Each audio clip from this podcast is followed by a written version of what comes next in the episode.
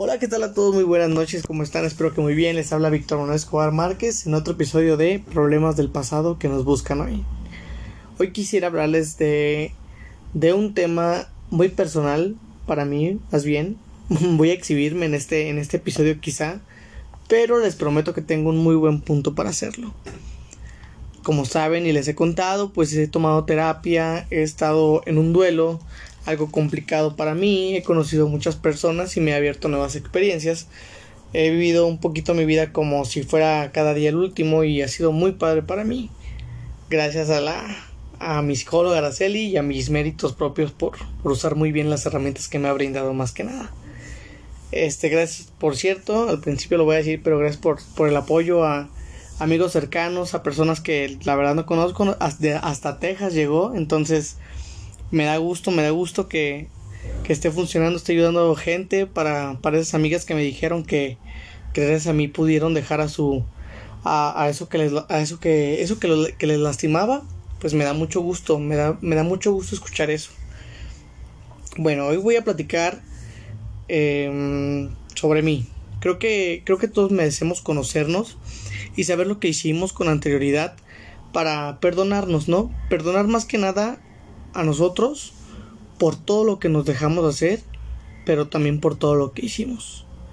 Sí, también hay que perdonar a todos los que nos hicieron. Sí, creo que esto, esto más que nada, todo esto, todo, todo, todo esto difícil que tenemos dentro de nosotros es puro perdón, ¿no? Más que nada, en su mayoría. Me tardé un poco más en hacer este episodio.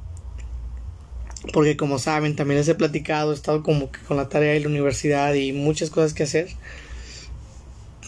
Pues fue muy difícil para mí. Fue muy difícil para mí contar, bueno, que lo que le voy a lo que escribir, porque eso lo escribí. Este lo que les voy a contar, ¿no? Pues al principio yo me sentía todo bien, comenzaba mi época de preadolescente, donde pues uno de ustedes saben va notando cambios en las chicas y en uno mismo. Siempre tuve pues mucha suerte, mucha seguridad, este hasta los 13 años donde donde después de ser sometido a tantas burlas sobre mi cuerpo, pues no puedo ahorita ni quitarme la la camisa en público, ¿no? Yo soy muy inseguro de mi cuerpo. Eh, tan solo con mi familia lo puedo hacer y en la playa pues porque estoy en medio de un montón de desconocidos a final de cuentas. Siempre me ha molestado bastante que me digan que estoy bien enano. Sí, yo sé que soy un minion, créanme. Mido 1.58 para los que, bueno, para las otras personas que no me conocen, mido 1.58, pues sí, sí estoy chaparrito, pero pues es algo que siempre me ha molestado, que, se, que me traten de ofender con mi estatura. Yo entiendo que hay un apodo como chaparrito, enanito, así, pero siempre lo han hecho de la manera más ofensiva, este, muchas personas, pero bueno, todo es como todo, ¿no? Eh, me tuve que volver muy fuerte, pues, en cuestiones psicológicas y físicas, a mi ritmo, a mi manera, porque también acostumbraban como a, hacer esto de cargarme en la secundaria, así como si fuera un muñeco. Este, y no saben cómo me molestaba, pero tenía que fingir que, que no era así para que para que pues lo dejaran de hacer, ¿no? O sea, sufrí mucho bullying. También fui el bully, obviamente. No solo fue, no solamente fui la víctima, sí fui un super bully. Eh, pero siempre muy justo yo, a pesar de todo me convertí en una persona pues súper carrilla y supuestamente divertida, pero pues nunca pude tener una verdadera amistad, ¿saben? Como las que se ven en las películas o como las que yo les conozco a mis amigos de, de irse a quedar a su casa o que vengan a mi casa. Este, y para mí siempre ha sido mi sueño tener un verdadero amigo con el que pueda contar, con el que no me siente incómodo, ¿no? Pero yo nunca, nunca pude tener eso, lamentablemente. Eh, siempre terminan traicionándome las personas que confío, en las personas que confío bien, verdaderamente, o sea, que les cuento literalmente todo de mi vida, los problemas míos, de mis papás, cómo va la escuela, mi trabajo, a quién conozco, cómo lo conozco, mi relación, todo. Entonces yo, yo estuve haciendo una introspección, se le llama, creo, sí, si no me equivoco, se, se le dice así. Y me di cuenta de una cosa, mmm, tenía un supuesto mejor amigo, casi casi mi hermano del alma, yo lo sentía muy compatible a mí, este ya estábamos como saliendo también, éramos bien buena onda entre él y yo, ¿no? O sea, nos cuidábamos. Pero en aquel entonces se le ocurrió, no sé por qué pasó por su cabeza. O sea, yo le presenté, ah, pues ella es mi novia. En aquel entonces, les estoy hablando de hace ocho años, nueve, más o menos. Ah, pues es que ella es mi novia. Y pues él hablaba con ella también como si fuera su amiga y pues eso la verdad no me molestaba tanto, o sea, no, no ni me molestaba. Yo decía, qué chido que mi mejor amigo, mi casi hermano del alma, pues se lleve bien con mi novia, ¿no? Entonces, este tipo que hace me, me quiso dar baje. Le mandó capturas como de lo que le contaba así de, oye, ¿sabes qué? Es que a veces me siento incómodo como que con lo que ella hace. Cosas que platican entre los amigos que nunca le vas a decir a, a tu pareja a final de cuentas. Ustedes van a saber a lo que me refiero. Le manda capturas de todo eso eh, y fue muy difícil para mí asimilar eso. Entonces le dije, porque mi, porque mi novia en ese entonces sí me dijo, oye, pues es que me dijo tu amigo que tú hacías esto y esto y esto y me mandó las capturas. Y pues a mí me dolió mucho. Fue una tremenda cuchillada en la espalda. Aquí en México le decimos machetazo. Entonces sí fue así como oye pero por qué me hiciste eso o sea qué, qué te hice te hice algo te le, hablé mal a, a, su, a tu novia, porque también era mi amiga, su novia. Le dije, yo en ningún momento te he faltado el respeto. Y entonces él decía, no, pues es que tú no la valoras, tú no la valoras y no la vas a querer. Y la verdad es que esa chava me, me cayó muy bien y me gustó. Y luego está bien alta. Entonces fue como de, what the fuck, ¿qué es esto? ¿Qué pasa? O sea, en la parte de la, de la novia ni me dolió, pero la parte de mi amigo. Pero entonces yo cometí este error que en vez de romper ese círculo de traición, dije, si me la hacen, la voy a hacer peor aún. Siempre, siempre tengo ese pensamiento. Entonces recuerdo que él me había contado muchas cosas indebidas al respecto de su novia, la cual era muy buena amiga mía, y hasta fotos de ella me llegó a mandar este pues sí, de lo que ellos se mandaban, ustedes saben también a lo que me refiero. Yo le decía, oye, pero es que no hagas eso, o sea, no es lo correcto. Yo enseguida las borraba. Dije, es que no, no es lo correcto, a final de cuentas que estés haciendo ese tipo de cosas, amigo. O sea, no, no, pues es tu novia tienes que respetarla, ¿no? Y la mujer que sea es entre tú y ella, no entre alguien más. En fin, vino a mi cabeza. Dije, este vato me mandó su contraseña y su correo para ingresar al Facebook. Me puse como loco a buscar entre mis libretas y no me acuerdo ni para qué me lo prestó. Intenté así, o sea, lo estuve busque y busque y busque y busque y busque y le encontré, encontré su contraseña y dije, ya sé lo que voy a hacer. Mi amiga lo amaba desenfrenadamente, él confiaba ciegamente en su novio. Yo creo que como todas las chicas este preciosas y que a veces no, no las merecemos. este le dije, "Mira, no me vas a creer, pero es que este vato ha dicho esto, esto y esto y esto." La verdad me trató de bajar a mi novia. Ten, te mando lo que es el correo y la contraseña para que tú te metas a su cuenta y lo que te, lo, veas que lo que te digo no te lo estoy mintiendo. Entonces dijo, no, Víctor, no te creo. Ahí está la contraseña y el correo. No, pues imagínense a tal grado que terminó la pelea entre él y ella. Terminaron y me dijo, no, pues te voy a matar cuando te vea golpes. Yo nada más me reí. Dije, mira, yo nunca te hubiera traicionado, pero tú resultaste no ser mi amigo. Entonces ten cuidado mejor tú la próxima vez que confíes en alguien así como yo lo hice en, ti. Me bloqueó de todos lados y todo mi, mi querido amigo.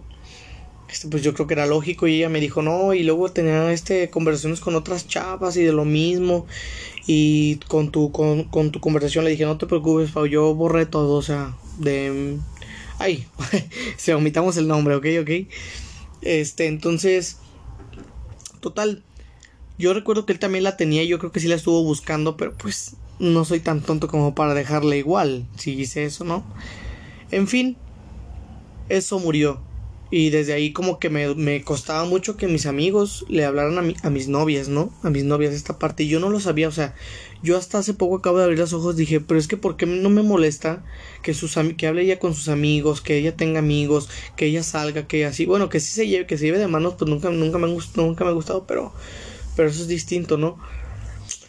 Entonces dije, ¿qué pasa aquí? ¿Por qué? hasta que me vino ese, eso a la, a la, memoria y dije, no manches, o sea, desde ahí yo tenía ese problema. O sea, vean cuántos años transcurrieron para yo darme cuenta de dónde venía, de dónde venía en realidad ese problema. En fin, en fin. Eh, me dolió mucho haberle hecho eso a mi mejor amigo, pero la verdad no podía dejar pasar algo así. Y desde ahí tuve amigos temporales solamente, no había alguien como que con quien pudiera confiar. Este, entonces después conocí a una, una chica súper buen pedo en la preparatoria, en una de mis tantas preparatorias, en mi segunda para ser exacto. Y o sea, estuvo muy chido, congeniamos súper bien, este, ya después como que nos hicimos buenos amigos y literalmente le contaba todo. Tenemos una amistad súper chida. Desde chismes hasta, hasta pedos, ¿no? Este, lloriqueos. Ustedes saben cómo es una verdadera amistad. Yo dije, no, pues qué padre, ¿no? Entonces, pues con ella me di cuenta que las personas somos temporales y pesan las palabras que me decía mi madre, que me llegó a decir mi madre. Nunca confíes en nadie incluyéndome. Entonces, uy, chucha, imagínense, escuchando eso de su propia madre, de su propia madre, pues fue como una, un cubetazo de agua fría. Entonces, pues, en fin, yo me sentía feliz como porque yo tenía ya una persona pues con la que en la cual juntarme en el receso, en los descansos para platicar, pues porque me sentía mal. Este, no tenía andar como de aquí a allá en una bolita y en otra porque tengo esa sencillez de, de socializar muy rápidamente y conocí literalmente, conocía literalmente toda la preparatoria. Sin ningún problema, a los tres meses ya me conocían todos. Entonces, pues se empezó a juntar, eh, nos revolvieron en los salones y se empezó a juntar con otras dos chicas. Y a final de cuentas también eran súper buena onda y también yo, obviamente, yo las conocía. Pero me empezaron a hacer un lado y decir, es como de, no, vete para allá, son cosas de chicas o así y me fueron como excluyendo, ¿no? Ni del grupo me hicieron ni mucho menos. No me juntaban como en los en los en las tareas de grupo o me decía Carmen, "No, no, no, no te preocupes, ya después tú y yo." Entonces sí fue así como que muy doloroso para mí y pues tuve que terminar esa amistad porque pues a mí me dolía mucho, me dolía mucho y ella lo sabe y quizás tú lo escuches, una disculpa, pero dije tu nombre se me salió. este entonces mi novia en ese momento hasta hasta ella le dio mucha tristeza verme así. De hecho, hasta me tomó una foto llorando cuando estábamos en la terminal, en una terminal de autobuses, ¿no? Este, entonces volví, volví, ¿no? Pero pues nunca entendí que que yo quería mucho a mi amiga y pues pues como que empecé de nuevo a estar solo en los recesos, yo quería queriendo platicar con alguien, aunque fuera solo un poco y pensando en mi novia para no tener para, para no tener que pasar por eso, pero no tenía ni saldo en el teléfono como para llamarle. Solo en ocasiones sí texteábamos y, ah, oye, ¿sabes qué? Es que me pasa esto y, y estaba muy padre porque, porque sí extrañaba mucho la verdadera compañía, pero gracias a ella no me sentí solo, ¿no? Entonces, me hice más mierda en el ámbito amistoso y comencé a juntarme con otro tipo de personas hasta en, hasta en la calle, ¿no? Sentí que evolucioné porque la única persona en la que confiaba pues era mi chica y esa mujer sabe literal y relativamente todo de mí y pues donde estés te agradezco mucho el haber estado. Aunque después de eso detonan muchas cosas, me volví muy intolerante con mi familia y también con las personas que eran cercanas a mí. Me empecé a estresar de todo y me empecé a mentir demasiado este a, evitar para evitar explicaciones.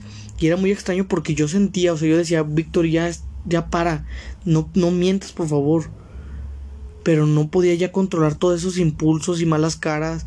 Creí que era algo temporal pero en ocasiones hasta, hasta había peleas horribles con mi novia y yo sentía que ya no podía más. Pero nunca nunca pasó nunca pasó por mi mente recurrir a la terapia. En fin yo decía no voy a estar bien tranquilo eh, yo pensé que otra vez era algo temporal, eh, pero también sentía que me estaba castigando y que yo nada merecía. Entonces empecé como a usar el alcohol y la fiesta como escape para a, escape a, a pelearme en diferentes ocasiones y a nunca y a nunca dejarme de nadie. Conseguí un trabajo tiempo después y gracias a eso, gracias a eso en serio, salí de muchas cosas.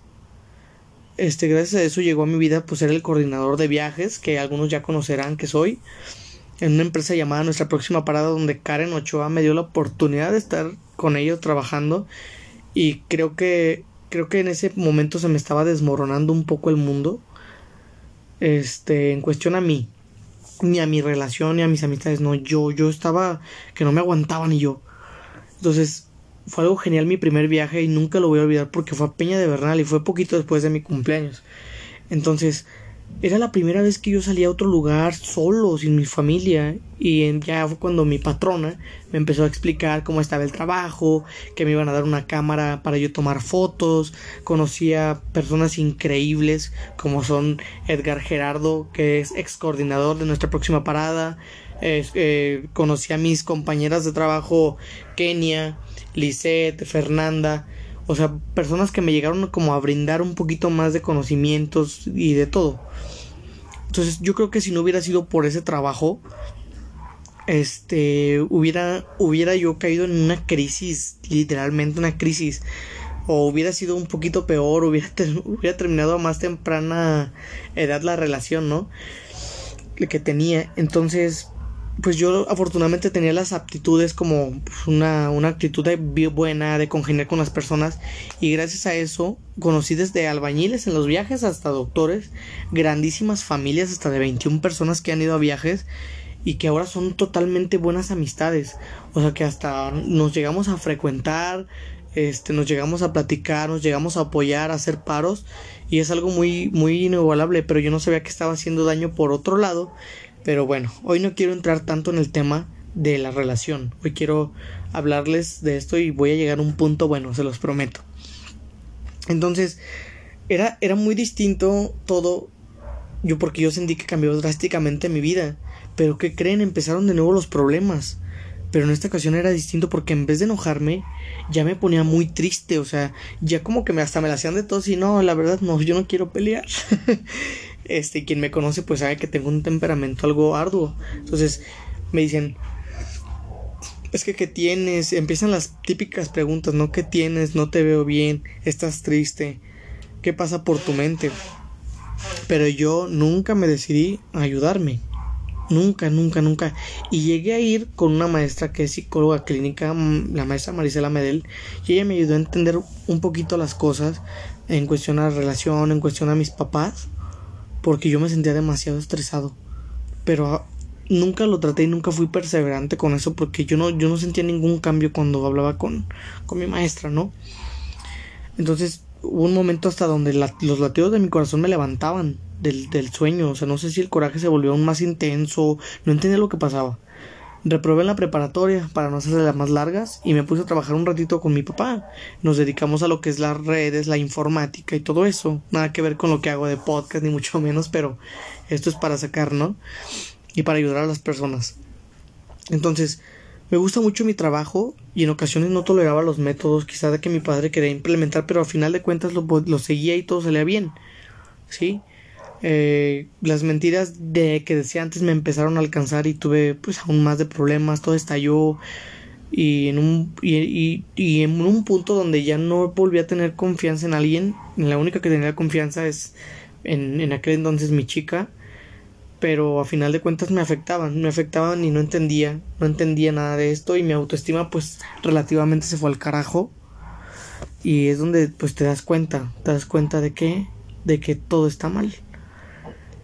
Entonces, quería compartirles todo esto, todo esto, porque quiero que vean cómo la vida nos va cambiando, cómo quizá eh, somos atraídos a aquello que nos va a provocar una evolución, ¿sí? Entonces, los invito a conocerse, los invito a escribirme este, su historia, algo que ustedes sientan. Eh, va a ser totalmente anónimo si ustedes me dejan contarlo en el siguiente podcast este o voy a leerlos voy a tratar de, leerlos. Y, y pues bueno más que nada era eso era que, que supieran conocerse. El punto era que, que, sepan conocerse que no les dé pena decir sabes qué pues sí te mentí en muchas cosas. Sabes qué sí sí fue sí fue un manipulador. Sabes qué eh, soy un enojón de primera y no me sé controlar, soy muy orgulloso. Saquen todo eso que tienen arraigado en su corazón y conózcanse un poquito más y vean de dónde salen sus problemas. Porque yo sé que así como vemos jóvenes, también hay adultos que me están escuchando. y ojalá estén la oportunidad de ver dentro de ustedes para ver qué estuvo mal o qué está tan mal. Recuerden, no soy psicólogo ni mucho menos, pero me gusta leer a las personas y me gusta escucharlos. ¿Sí? Eso es todo por hoy. Muchísimas gracias a los que me escucharon. Este, y tengo que hacer una mención obviamente en el podcast a Joel, que me saluda desde Texas, me mandó un mensaje y me sentí, sentí muy bonito porque me dijo gracias por compartir toda tu experiencia. Aunque tengas poca edad, me sentí diferente. Pero gracias a ti me di cuenta que aunque se sienta que no, sí se puede. Y me dijo saludos a mi familia de Monterrey, Los Dávalos, Sevilla. Muchos, muchos saludos. Y pues bueno, eso es todo por hoy. Recuerden, tomen agua, abríguense bien porque ya está haciendo frío y es otoño y ya viene el noviembre sin ti. Em, y recuerden mi número 477-275-2992. Facebook Víctor Márquez. Hasta luego y que tengan muy muy bonita noche.